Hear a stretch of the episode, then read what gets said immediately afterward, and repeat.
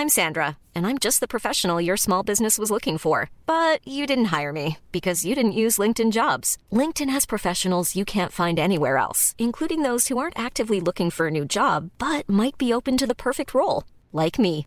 In a given month, over 70% of LinkedIn users don't visit other leading job sites. So if you're not looking on LinkedIn, you'll miss out on great candidates like Sandra. Start hiring professionals like a professional. Post your free job on linkedin.com/people today.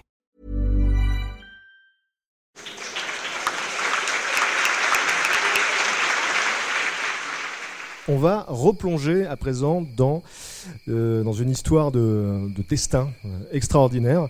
Notre prochain invité a longtemps rêvé de partir euh, sur le terrain pour travailler dans l'humanitaire. Et elle a fini par réaliser ce rêve il y a quelques années de ça. Et ce soir, elle va nous raconter comment sa première expérience sur le terrain a profondément marqué sa vie. Merci d'applaudir très fort Anne.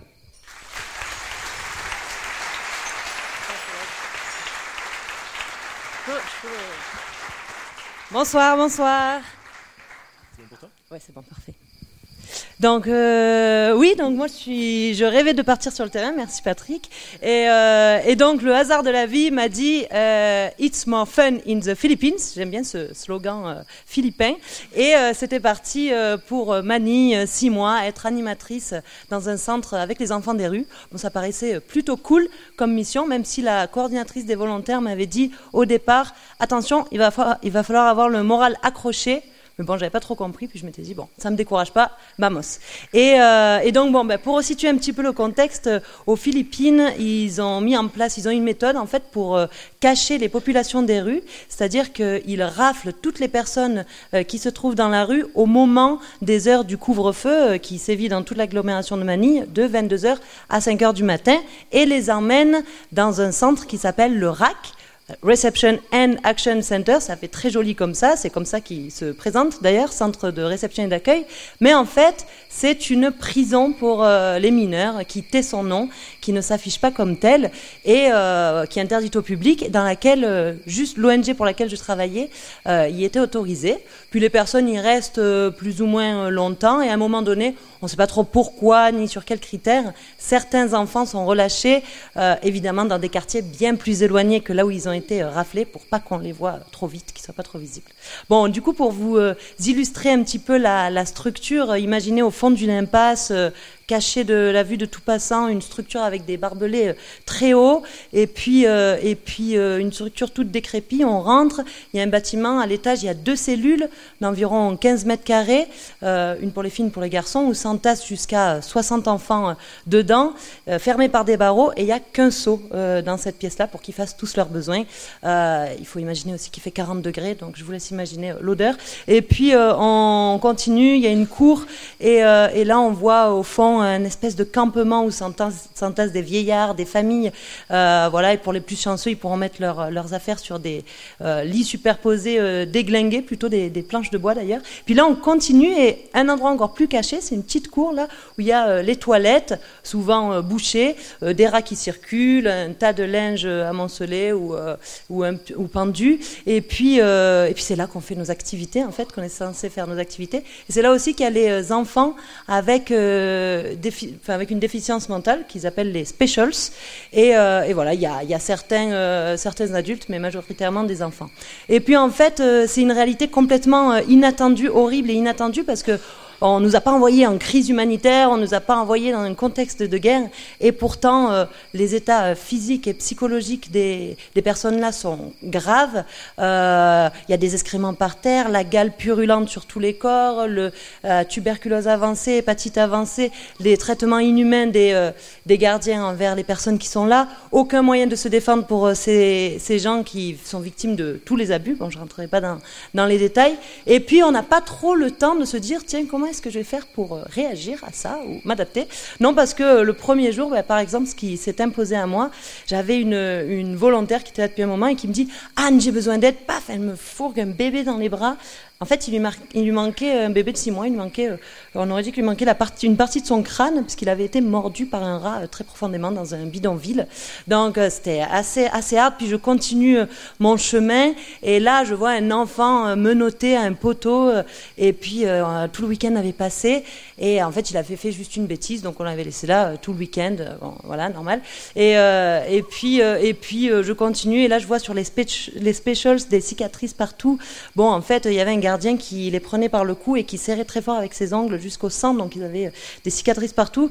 Et puis surtout que les specials, ce sont ceux qui vont rester le plus longtemps finalement dans euh, ce centre-là, puisque euh, la société philippine les rejette. Et, voilà, donc du coup, c'est c'est un petit peu compliqué.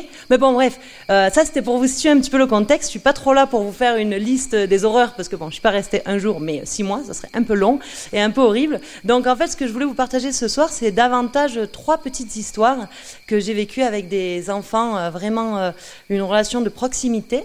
Donc euh, la première, c'est celle de Pépito. Donc Pépito, c'est un petit special, donc de 8-9 ans à peu près.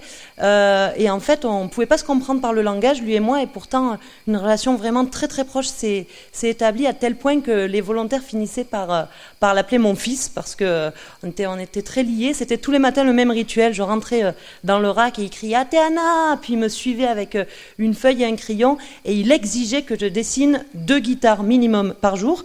Donc, euh, sinon, il se mettait très en colère. Et euh, quand je dessinais, il suivait des yeux le crayon et pour vérifier que je fasse une vraie euh, guitare avec six cordes. Et puis, il me demandait d'écrire son nom. Il l'a collé contre son ventre et il grattait comme ça, comme c'était une vraie guitare. Et il commençait à chanter The Billionaire de Bruno Mars, mais avec un, une mélodie parfaite, vraiment quoi. Et avec son langage à lui, et moi je chantais avec lui, donc voilà, c'était notre relation. Je sortais du rack et pareil, il m'attachait le cou. lui, il était vraiment mangé par la gale. Donc j'ai appris à plus avoir peur d'être, euh, de choper la gale avec lui d'ailleurs. Et, euh, et du coup, euh, et du coup, on avait cette relation. Et un jour, je sors du, du RAC et je croise par hasard une volontaire qui travaillait dans un centre d'accueil à Quezon City, donc c'est une heure, une heure et demie en voiture de là où je travaillais, où je vivais. Et elle me dit, j'ai pas trop le temps, mais comment va ta mission? Bon, en cinq minutes, j'aurais pu raconter euh, n'importe quoi. Et je lui dis, bah, je me suis attachée à un enfant qui s'appelle Pépito. Elle me dit, ah, mais c'est marrant ça. Pépito, on a perdu un Pépito euh, il y a quelques mois, euh, passionné par les guitares, 8-9 ans.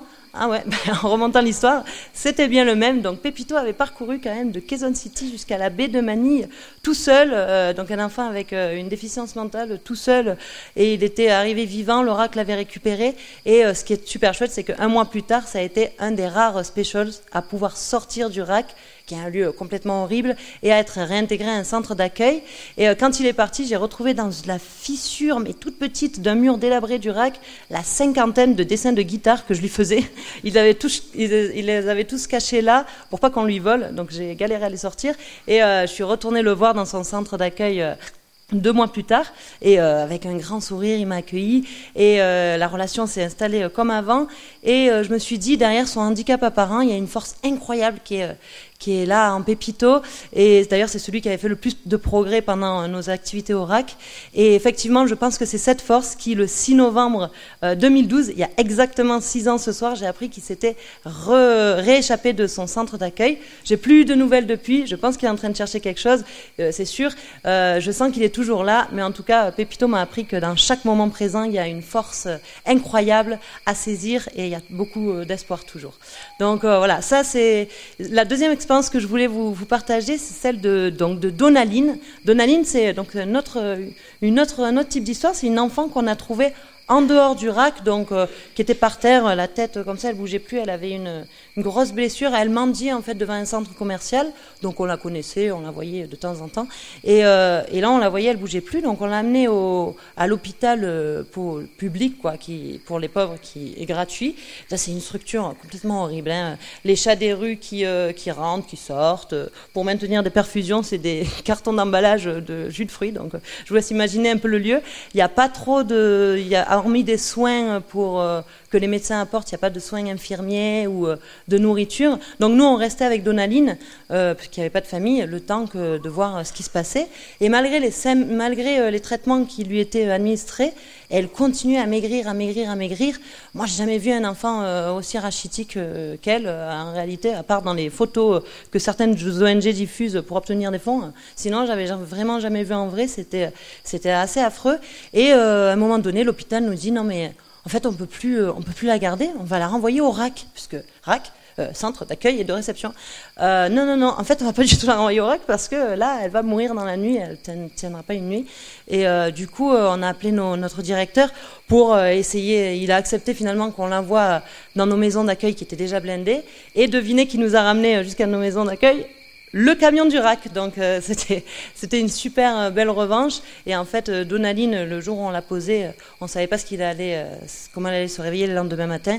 Et en fait, elle avait une tuberculose avancée qui a été soignée. Et aujourd'hui, elle vit. Notre décision lui a sauvé la vie et on n'en savait vraiment rien. Donc c'était merveilleux. Et, et, puis la troisième petite histoire que je voulais vous partager, c'est celle de, de, Rona. Donc Rona, avant de vous raconter ce qui s'est passé, je vais je vais vous décrire un petit peu. En fait, quand je l'ai rencontrée euh, ne sais pas si vous avez entendu l'histoire de Victor l'enfant sauvage. Ben, Rona, euh, c'était euh, un, enfant sauvage, vraiment. Elle, elle est accroupie comme ça, entre deux tables superposées, elle bouge pas de là. Elle, a, elle est nue en bas, elle a qu'un t-shirt. Et, et puis, elle, en fait, des fois, elle tape très fort sur, le, sur la table du haut, comme ça, ça surprend la première fois. Et, et puis, dès qu'on s'approche à moins de 50 cm d'elle, elle, elle hurle en lançant ses bras comme si elle voulait effrayer ou euh, agresser euh, celui qui s'approche d'elle. Bon, elle est imbibée d'urine et euh, sa table aussi. Et en fait, elle adore dessiner. Donc, elle nous demande des crayons comme ça, un peu avec méfiance et la main tendue. Et, et puis, en fait, quand elle a un crayon, elle, elle, soit elle le trempe dans sa salive, soit dans son urine. Et en fait, avec cet effet mouillé, elle arrive à réaliser des œuvres vraiment très belles en dessin. c'est incroyable. Et alors, ce qui est fou, c'est qu'elle écrit des mots anglais sur ses dessins, donc euh, avec le contraste avec son, son, enfin, son, comportement sauvage, c'est un petit peu, euh, c'est un petit peu perturbant. Et puis un jour, euh, alors qu'elle sortait jamais de sa table, on la voit se lever. D'habitude, elle se levait pour tendre la main et pour récupérer un crayon.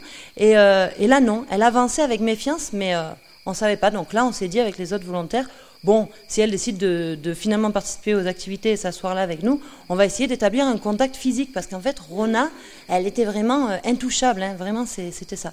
Euh, et, puis là, elle s'approche de moi, alors je ne sais pas pourquoi, commence à me toucher le visage, les bras, à prendre les vêtements qui étaient par terre, à me l'entourer autour autour des jambes, euh, puis à me à m'embrasser les deux genoux, puis à me regarder. Dès que je bougeais un petit doigt, elle hurlait et elle se reculait. Donc en fait, j'ai plus du tout bougé.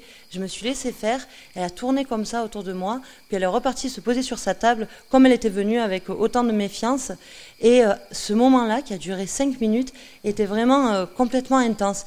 En fait, c'est comme si le temps s'était arrêté. Euh, malgré l'odeur horriblement forte de Rona, du lieu, puis elle aussi, elle était vraiment mangée par la gale.